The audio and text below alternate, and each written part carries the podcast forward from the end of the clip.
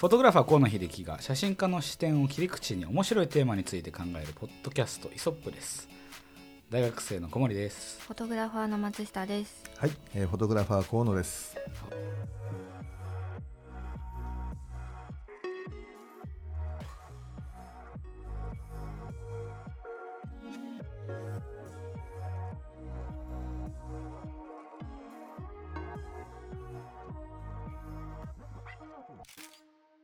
初っ端から噛みそうになりましたが あの新しいイントロ皆さんお気に入りですかね、まあ、お気に入りですかね？ってもちょっと変な話だけど。なんかあのね、あ次俺だ次俺だってなんかすごいドキドキするね。なんかうん。噛んだり滑ったりしたらまずいなみたいなね。ありますよね。順番の順番待ちの緊張感。あるね。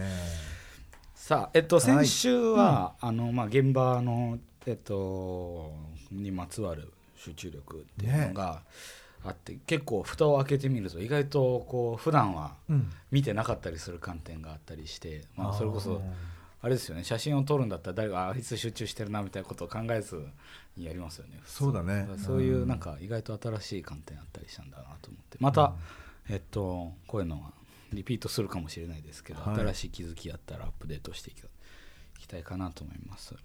はい、えっとさあ今回はですねえっと、はい。現場から飛び、うん。えー事務所に戻ってまいりました。おえっとデスクワーク？うん。あの多分今年というか去年からあの需要がすごい、えー高まってきてはいるとは思うんですけどそれこそね。あの外出のうんぬんかんぬんで、えーホームオフィスだったり、うん。えーうん在宅つ学校わかんないですけどオンラインがうん僕もそうなんですけど、うん。あの大学にオンラインで参加するとかこう結構集中力だったりそういうスキルに関しての本を読むと空間を切ってくださいみたいなその空間を仕切ってうん。それこそだから切れたらあの集中力が切れたらカフェ行ってくださいとか、うん。ちょっとそうなんか行ってくださいとかいうふうになるけどやっぱそうにもどうにもちょっとできないっていう、うん。あのまあ事情ですかね。そうだね。中できで、あのそれこそ河野さんがやっている普段の事務所の活動っていうのは元からうん性質上動けないっていうこともあり、まあ、バッチバッチリというかバッチコイというか、そうですね。ちょっとそこのスキルをちょっと教えていただきたいですね。あー まあね、あのー僕らはやはりあのまずねなんていうかな、えー精度の高いモニターがないと、うん。えーダメということとそれからそこのそこにおける、えー光源環境うん。これがねあの整ってないとなかなかこう難しいということで、まあ、特に我々のデスクワークっていうのはあのー画像処理うん。ね、撮った写真をみんなあのみんなに見てもらいやすいようなあの、なんていうかなえーデータに変換するような作業、まあ、その時に調整を加えるっていうまあ、プロセスがあるんですけど、うん。まあ、それはやはりその環境が整った場所じゃないとできないので、うんうんうん要するにあの僕の,、ね、あの作業しているデスクからは逃れられないっていうのはあるんですよ。要はそのえっとじゃあちょっとこれ今やんなきゃいけないからスタバ行ってこようパターンとあー無理無理無理無理無理。パターンでっていうわけには全くいかず。いかず。うん、だからなのでじゃあその場所を僕たちはそうやってあの変えていくことができないのであのもうそのしなんかなデスク周りというか、うんうん。その周周囲周辺を、まあ、よりあの集中しやすい状況に自分でこう持っていかなきゃいけないっていうのがあって、うんまあ、そのために環境,、まあ、環境というかね場所を、工夫がうん、整える工夫っていうのはね出てきますよね。出てきますね。なんかそのどうやったらその集中できるかっていうのをまあもちろんこうなんだろうな心の持ちようみたいな そういうところからあのこう解くこともできるかもしれないんですけど、うん。せっかくだったらもう今日この後から使えるうんようなあの知識にこう落とし込めたらよいかなというふうに思っていてはい。いろいろこう見てみたんですけどあのやはりこう結構要因っていうのかなその逆になんで集中できないのかっていう要因をあのなんていうのかな見つけてそれを解決してあげることによってだいぶいろいろ変わるっていうことが、うん。あの分かってきていて、はい。まあ、その一つが、えーっと外部からの、まあ、邪魔ですよね。それこそ、あのじゃあさあこれからなんか書類を書くぞって言った時にピンポンとか電話かかってきちゃったとかいうふうになると、あーってこうペースが崩れるのはもちろんそうなんですけどあの1回目で、えっと、話したその集中力というのがあのこうメンタルスタミナというかウィウィルパワーとかいう名前がついてましたけど、あの意思決定力をなんか無駄にこう使ってしまう場面がまず多いので、うん。それをこう排除しましょうっていうのがどうやら結構いいっぽいです。であのまあ、世代間のその集中力の差みたいなところでおそらく、えっと、河野さんだったり、まあ、もしかしたら、まあの松下さんもそこまで僕ほどは困ってないかもしれないんですけどこのスマホの悪影響っていうのからまずあの自分を解くっていうのがうん。あのすごい大切みたいで、えっと、実際あのスタッフの 人も一回デジタルデトックスをしてみたとか さっきミーティングでしてたんですけどデジタルデトックスいいあねの1週間？1週間じゃない24時間、うんえっと、全くテレビにもあの液晶というかその、まあ、スマホをうん。筆頭に、えー触れないであのどうやったら作業に集中できるかその他のやってるタスクに集中できるかということで突然「ごめん俺これから24時間連絡取れないわ」って言って返信あさってになるよ。みたいなえ？ってあのびっくりしてたんですけどまあそういうのが予告があるだけまだいいね。そういう背景があったと後から知りあのびっくりしてたんですけど実際このえいろんなメソッドを見てみるとですね、はい。あのかなりその作業中に通知が来てしまうやらメールが来てしまうやらうん。こういうなんていうのかなえっと環境っていうのは結構処理した方が良いらしくて作業する時ってスマホとかってどうどうしてます？僕は、えー基本的にはもう見ないうんですねスマホは作業してる最中はね見なくてであるとやっぱ気になっちゃうんで、あのー全然違うねあのお部屋に置いておいたりとかして、だからブルッとやっぱりふ揺れるじゃない？あのうんマナーモードにしといても。それでもやっぱりあれってなっちゃうじゃない？だからもう基本的にもう自分の目の目あの目の周り耳の耳の周りには置かないようにしてますね。うん。どうですか？私はあの基本的に河野さん以外は通知切ってるので、うんあのすげえいい心がけだね。ありがとう。あ分のなのでかって夜中にバンバン連絡する。あうんなので河野さんがいない時はあの目の前に置いておくとかっていう風にしてるんですけどあのそうじゃない時隣にいる時とか事務所でいる時とかは持ってても、まあ、事務所内で河野さんが連絡来ることはないので そこで邪魔されるってことはないんでただポッケに入れてたりとかそういう感じですね。なるほど。そういう、自分を振り返ってみるとなんかそのべやっぱ便利じゃないですか、まあ便利だよね。そ。うだから楽しいよね。そうつい数ヶ月前までなんかボロっちいあのスマホを使ってたんですけど、うん。もうあの平気にうちに置いて出てったりしてたんですよ、うん。なんか一日帰ってきてあのデスク見てあそういえば今日スマホ持ちで忘れてたみたいなことを昔はあったんですけどい今はもうとてもじゃないけどそんなの想像できない状況であでも俺今もあるよ。あ本当ですか、うんね。よく忘れてるよね。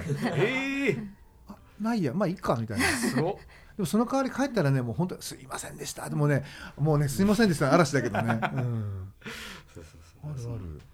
なんかその便利を少しね遠慮してみることによってだいぶ結構差が出るらしいです。これまたあのなんか事前にお断りみたいな感じになっちゃうんですけどすごい人によっていろいろ変わるらしくて、うん。あの1回目で、えっと、お話ししたようにその自分がどういうタイプの集中力を一番よく発揮できるのかっていうのがまあ結局キーになってくるようにこれが効いたりあれが効いたりって人によって少しずつ違うとは思います。でえっとその、まあ、デスクワークはい。だとやはりその姿勢が結構うん。固定というか、まあ、決まった状態になるっていうので、まあ、そもそも僕はすごい猫背で姿勢が悪い人間なんですけどあのそういう姿勢を気にすることによって、あのもうちょっといい効果が出ましたっていうなんか結果もあったりしてそれこそうん小学校でとか小中高高校とかも含めなんかテストをやらせて片半は、えっと、姿勢悪く好きな格好。うん。でもう一つはその姿勢を正した状態。っ言ってもこの姿勢正したっていうのもなんかすごいあのシャキッとしなさいみたいなすごい抽象的な言い方になっちゃうんですけど、まあ、具体的な話をすると腰？その骨盤っていうの？うん。が立ってるか立ってないかでその、えっと、体に対する負担みたいなのがだいぶ、えっと、軽減されるらしくて、えーそそういう工夫をしてみるといいのかなとかあとなんか25分だったりそのなんかさっき、えっとうん。さっきじゃない、えー一発撮りしてるのがバレる、えー あの1回目の時ですね。1回目の時にあの15分しか持たないとかその集中力が持つ期間っていうのもうん。人によって変わると思うんですけどその切れる瀬戸際みたいなのを自分で見極めていただいてあ切れそろそろ切れそうだなってなった時に一回こう立って体を動かしてみるっていうのもなんかすごいいいらしいです。うん。あでもねそれうなずけるねあの要素たくさんある。あそう本当ですか、うん。やっぱりなんて言うんだろう本当に集中したい時ってあの背筋が伸びるというかやっぱ腰ね、ピシッとしてるよね。河野さんはいつも姿勢がいい。ほら。ちょもうちょっと言ってくんない？こういう時だから。なるほど、結構ねそうなる。そうじゃないと集中できないもん。うん。なるほど、ね。そう。なんかいろいろあるらしいですよね。なんかそうだろそうのねやっぱり僕の場合は、うん。まあ、年代がすごい関係してるのかもしれないんですけど、うん。あの松下さんもすごいなんかさっき、えっと、ミーティングでも言ってましたがあの眠気と戦うっていうのがやっぱかなり大きな命題でその集中以前にそのまず起きてるっていう 状況をあのなんとかして作んなきゃいけないっていうのでなんかこう立ち机も意外と悪かったりしなんか意外といいのかなと思ったりするんですけど、こう座ってるとやっぱり眠気？疲れがその眠気に変換される？だけど立ってる時はただの疲労あー疲れたっていう風になるのでそれこそこう食後もう眠ザ眠くなる瞬間の代表例ですけど食後は立ち机とかあのなんていうの、えーちょっと眠気よりも疲れのウェイトの方が大きいっていう時は座ってやるとか、まあ、もちろんその作業内容的にそれこそだその河野さんのあの、えっと、ディスプレイが載ってる机の高さはこうひょいひょいか変えられるものではないと思うのであのそこの工夫はまた別だとは思うんですけど、あの場所移動できないなりに場所を変える方法っていうのはなんかそういそうだようね、うん。あるらしいです。あのね僕の知り合いのあのプロのねあのプリンターさん。プリンターさんってねあのあの機械じゃないね、うん。あのプリントする人、あうん、あのいあのなんかなプリンター用紙にはい。うん、プリントする人がいるんですけどあのプロの方なんですけどね。専門の方がいるそう。その方なんかはあの立ち机なのよ。は立って全部作業されるの。だからいやーすごいなとか思うんだけど、その聞いてるとすごいなとか思うんだけど実際自分がこう座ってね作業してるとあこれ背筋伸ばしてねこうやって座ってやってるぐらいだったら立った方がもしかしたら楽かもってね、思うね時もねある。うん。意外とそのなんか工学的に立ってるのが悪くないなっていうその人間の作りとして、そうだよね。座るのが普通みたいに思ってるけど意外とそのさっきの腰の話じゃないですけど、うん。結構負担がかかるみたいで、うん。このなんか元の作りとしてあんま腰がいい方ではないんですけど、うん。変な座り方するとあこれ良くないなって痛くなっちゃう。思なるので、うん。あ20代で何を言ってんだかって そうだよね。20代はね斜めに寝てもね痛みを感じないぐらいのね若さがあるはずなのに。そうです。まあ寝るのは大丈夫なんですけどその、うん。座るのに関しては結構敏感みたいな、まあでもほら座ってる人はね自分短いって言うもんね、ううん。これ言われてるよねなんか。ああの、うん。座座ってる人はねずーっと座ってる人はねあのやっぱりみあの寿命がね短いんだって、いいうん、っていうふうに言われてる。だから立って動きましょうっていう、うん。そうですね。なってるそのよねあとはやっぱりそのまあ環境から何ができるかって言った時に、うん。あの周りにどういうものを置くかっうん。ていうのでなんか一つその心理トリックを使うとしてちおょっとやってみてほしいんですけど、はちょっとどうかわかんないですけい、ど、はい、あの鏡を置く机に。鏡？で自分がいることになります自よ分が見えるようにしちゃう。あマジで？でそうすると自分これ数週間やってみたんですけど、うん。意外と効力発揮するんですよね。うん。なんかその自分が見えると自分っていうかな人が見えるじゃないですか、うんうんうん。そうするとあやべえってなるのでうん。なんかそこでこう途切れそうになった山をひょいっとちょっと越える手助けにはなってくれるので。まああまりこう自分が美しすぎて見とれちゃうタイプの人は おすすめできないですけど、うん。まあぜひあの一般の方は僕と同じだと思うのでやってみる。なんかねでも自分見て微笑んでたりすると嫌だよね。ニコッだよね。コロさんが隣で笑ってくる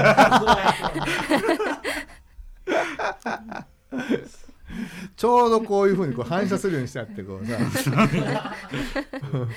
で そういうなんかチラッと自分が見える瞬間があるとうん。意外と伸びたりするらしいです。やっぱ人の目ってやっぱ気になるんだろうかなんですかね。刺激になるのかもしれないね。それ脳もそうだと思いますし、うん。そのし単純に脳に対する刺激っていうのもあると思うし自分こんなもんかっていうふうに 思わせる 頑張んなきゃみたいな。ツールなのかもしれないですけど、わ まあ、ぜひ試してみてほしいですよね。かりました、はい、あとは何でしょうね。なんかこう、うん。音にすごい敏感なうん、松下さんがはい。あのどな何でしたっけ？さっきとどドアの音ぐらいで。あのぐらいでとか僕言っちゃいけないわ そうですね。玄関の門のところ門のカタンって音。建物の外ですか？外です。だから言ったじゃない。いい番犬になるっつって、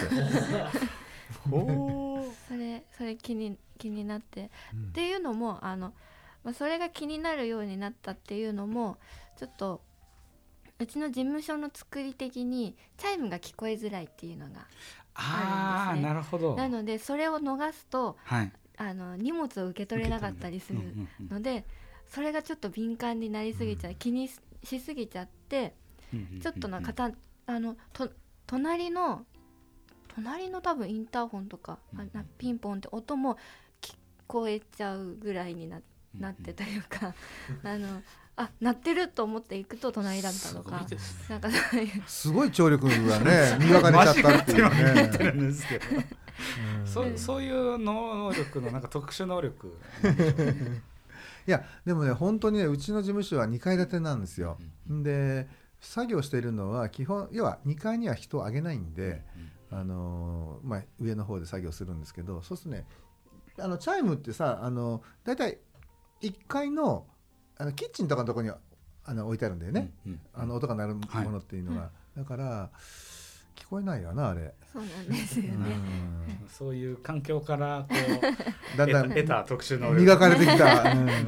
なるほど。ことなんでしょうね。うん。そういう環境的なポイントにおいてはい。なんかそういう整えてるものって他にありますかね、僕はとにかく自分がもう本気本気でよ、もう集中度マックスであの取り組みたい時は机に一切物を置かないんですよ。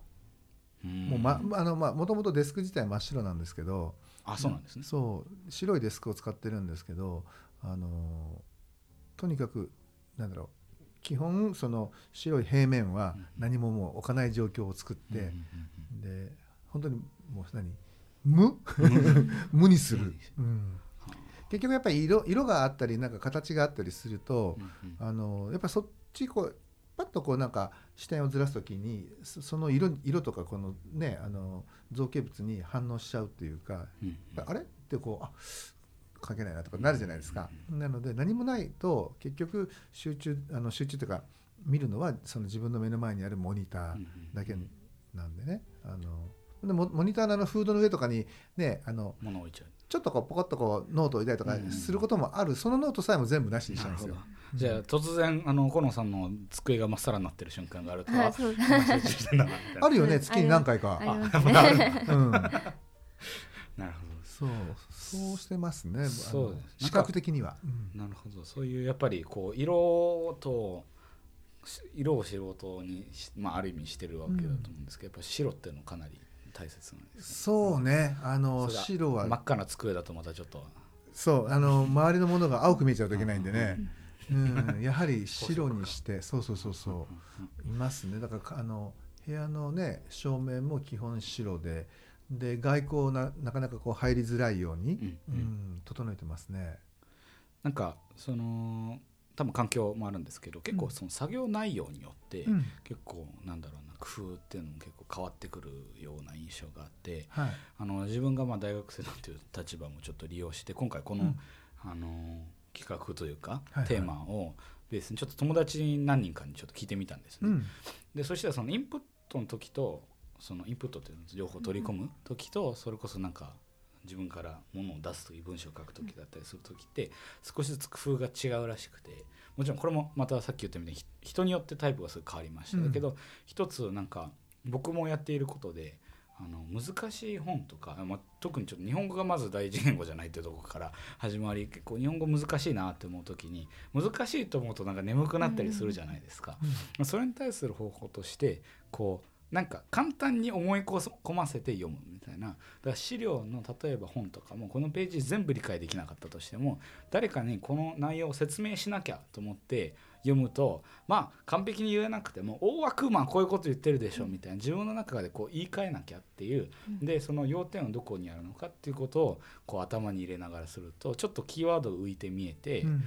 あの少し進めやすかったりするので、まあ、インプットの時、まあ、もちろん活字ですね、いろいろあると思うんですけどそういう時はそういうなんかなんていうの全部こう結構なんかまあ国民性なんかわかんないんですけど日本人ってその律律儀で真面目な方いっぱいいるじゃないですか、うん。僕みたいにそういろいろこう舐めてる人間とか いやいやいやいやあのああのまあ少ないっていうこともあったりしてうん。すすごい集中イコール頑張んなきゃいけないみたいなっていうのもあるんですけどどうやらこううまく器用に勉強してる人たちって、まあ、僕はちょっとまだうんごだごだのところありますけど結構いかに楽するかとか、あのうん楽しくやっちゃうかみたいなそのいいとこ取りをしするポイントを見つけてそこからこう手繰って情報を入れてってるみたいなのはあるらしいです、そうだよね。いやでもそれが一番多分効果的だと思うんですよ。なんか全部ね全文書きのようにこう文章をね読んで書いてって覚えるっていうよりはポイントだけをこうね要点なんか僕なんかもよくやるんですけどこう本にこう赤線引いとくんですよ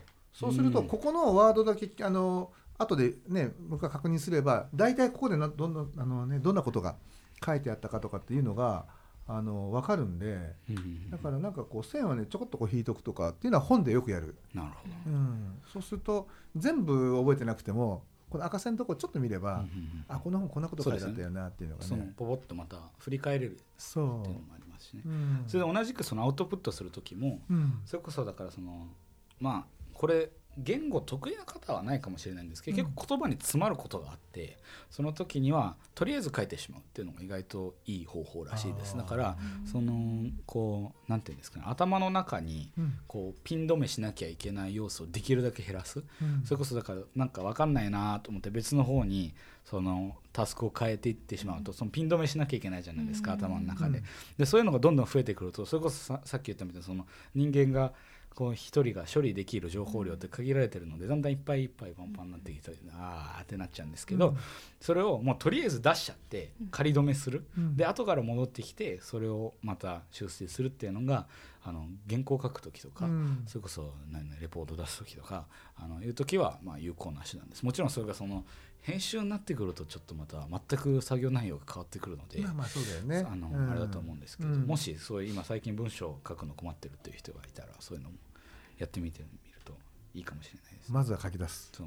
全然ひどい文章でもとりあえず書いてみて、うん。そうすると後から改良っていくらでもできるんで。そうですよね。でしかも改良ってそんなにエネルギー使わないので、うん。その1からこう01作んなきゃいけないうん。辛さみたいなっていうのはもうないので。確かあのとりあえず出すっていうのがいいっていう友達のあのアンケートベースの知識でした。にいやーもう大いに同意します。大いに同意同意します。よかったです。伝えておきます。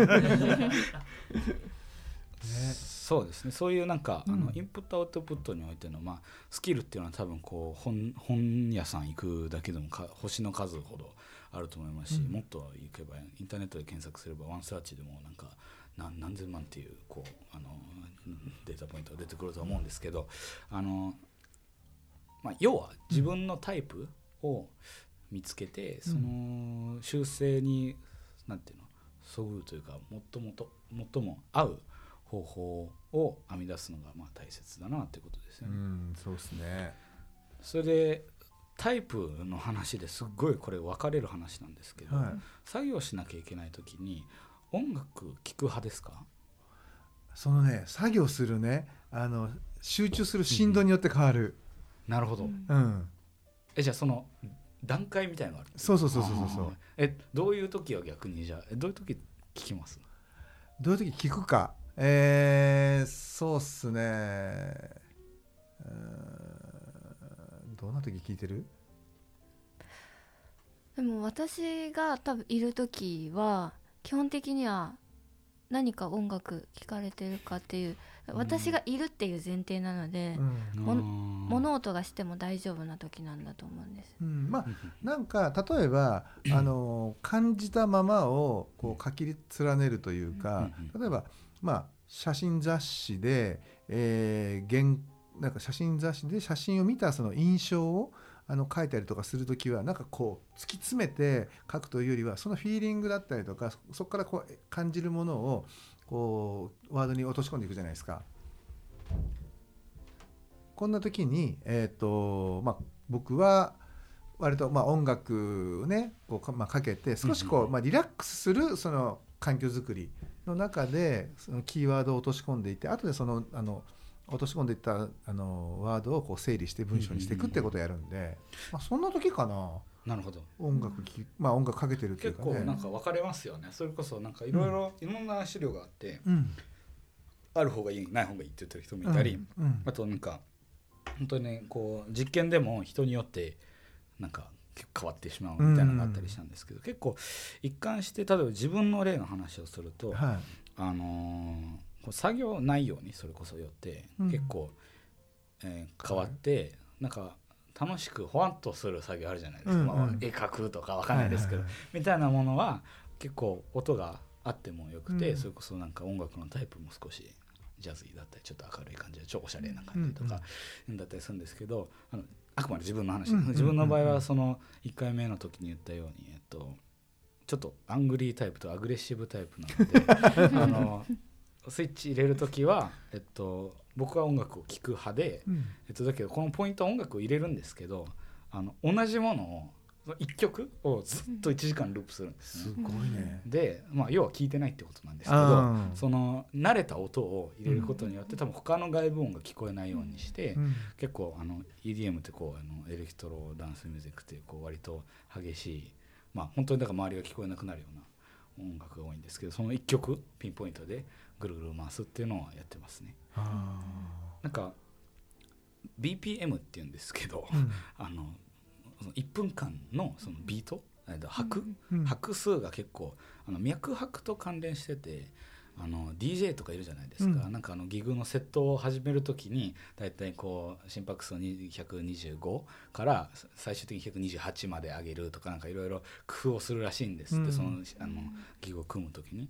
なんかそれと同じでこう人間の音に対するこう反応みたいなのをあの把握した上でいろいろ実験してみると面白いかもしれないですね。あーそうだね。か確かに。必ずしもその音楽とは限らずうん。あの音楽が向いてないっていう人は別に無音音楽があるか無音かっていうその2つだけじゃなくて他の音もいっぱいあるじゃないですか、うんうんうんうんなので結構そのカフェの音がまずあの集中できるっていう人もいますいしるよね。うん。あと僕個人的にこれすっごい聞くんですけど、はい。雨の音っていうのをあのネットで再生してみると1時間雨の音みたいなのって効果音で YouTube とかある。んですよ。それ YouTube やってあるある。みると、うん。なんかゾクゾクって最初は少しするんですけどなんかすごいあの無駄がなくうん。頭がすっきりしてふーってこう集中できたりすることがあるので、なるほど。ね。なんか面白いですよね、うん。いろいろいろんな事情があってこう発達してきたんだろうなとは思うんですけど、まあでもとにかくあれだよね。その脳に最終的にはそのなんか刺激があまりない状態が生み出されるってことよねそれってうですね。びっくりする要素がないっていうかさそうだよね。多分その雨の音にまさか雷の音とか急にドッキリで挟まれてたりしたらちょっと話が違うんですけど そうそういうことなんだろうね。そういううんなんかスキルがいっぱいあるみたいですね。そうなんだ、まあ、だからねあの雨の音とかさ、あの川の音っていうのはさあの再生回数であのお多いんだね。う。ん、そういう目的で使われてまあ、あとなんかよくリラクゼーションとかでもそういう音が流れるってことはやっぱりそういう音が人間に与える影響みたいなのがあって、でかい多分。雨の音聞いちゃうとぶったるんじゃうっていう人もいたり、うん。多分いると思うので、うん。それもまたタイプだと思いますし、あのー僕が、えっと、受験の時にうん。なんか塾がすごい推奨してた、あの青ボールペンなんとか法とか言って青ボール要はその、うん。ベータ波青,、うん。青の波って何でしたっけ？ベベータでした。何でしたっけ？その青のひうん。青色？がその反反射する時にその出す色？ブルーライトに近いはいはい。話だとは思うんですけど、うん。にその脳が刺激を受けるからその青いペンでものを書いた方が黒ペンで書いた方よりあの覚えやすいから暗記科目はそうしなさいみたいなこと言われて、えー、青ペンで初めて聞いた。時期があるんですけどあそれこそその、えっと、今回参考にしてる本も、うん。ハイライトするあの、うん。キーワードとかむらあの、うん。えっと、水色？青。なってる？なってたりあともう今回使ってるこの、えー紙？もうあの、えっと、落書き用というかそのメモま書き用にまさか狙ってる？したものを水色にしてみてるんですけど、うん。結構そなんかその自然に受け取れるんですよね、その白ってやるとあ白っていうふうになっちゃうけど、うん。みたいなそういうあの色をうまくこう扱ってみるっていうのもなんかツールとしてあるらしいです、最近の写真が青いっていうのはそこ関係あるのかな？あるんですこう世の中の傾向として。あそうなんですか、シアンとかねシアンブルー系な色が割とこのデジタルになってからあの今トレンドまあもう下火になってるのかもしれないけどやっぱ全体的に青いよ。へえやっぱそうなんです、うん。いややっ何がやっぱか知らないけど。もしかしたらね分かんないね。そういうのはありえるかもしれない。だからシアンそれからシャドウにあの G を乗せる。これねグリーンっていうのはほらイエローとシアンの掛け合わせになるからあのやっぱりシアン要素っていうのは高いのかもしれないね。そういうな何かこう作用集中させるのに？う。ん。だからあのそれこそ僕はよくパソコンを使うんですけど、うん。デスクトップをなんだあの分かんないけど好きな人の写真とか好きな景色の写真とか好きなのとかにするんじゃなくて、うん。水色にしてみたりするページがあって、そうすると、うん。あのこのページは原稿を書くページで隙間があるじゃないですか。横から縁から見える、うん。それがみあの水色のだけで僕はここ数週間ちょっと実験的にやってみたんですけど、うん。結構変わりました、変わった、あだからそれこそもうこれを聞いてる最中に色変えてみてうん。やってみるといいかもしれないです、ちょっと原稿書く書くときはじゃあそこのねあのページは水色にしてみるといいね。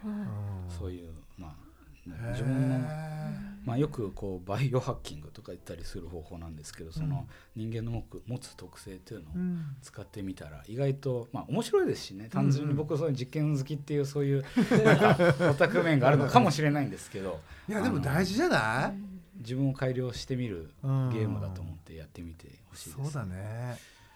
それがなんかまあ今回紹介しているのがこう今すぐできる？短期的にできるものでもあるんですけど、やっぱりどうしてもこのメンタルスタミナっていうのはスタミナっていう言葉があるように、うん。体力で鍛えればつくもんらしいです、はい。なので、うん。えっとまあ、僕もまだまだあの全然発射地点ですが、うん。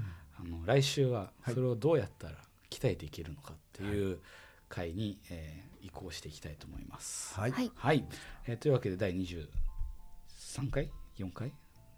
4ごめんなさい。というわけで、第24回19日ですね、の回はデスクワークにおける、まあ、今すぐ使える知識だったので、えっと、今後は来週ですね、えー、スキルをどんどん体力上げるための方法を見つけていきたいと思うので、ぜひ聞きに来てください。はい。はい、ありがとうございました。ありがとうございました。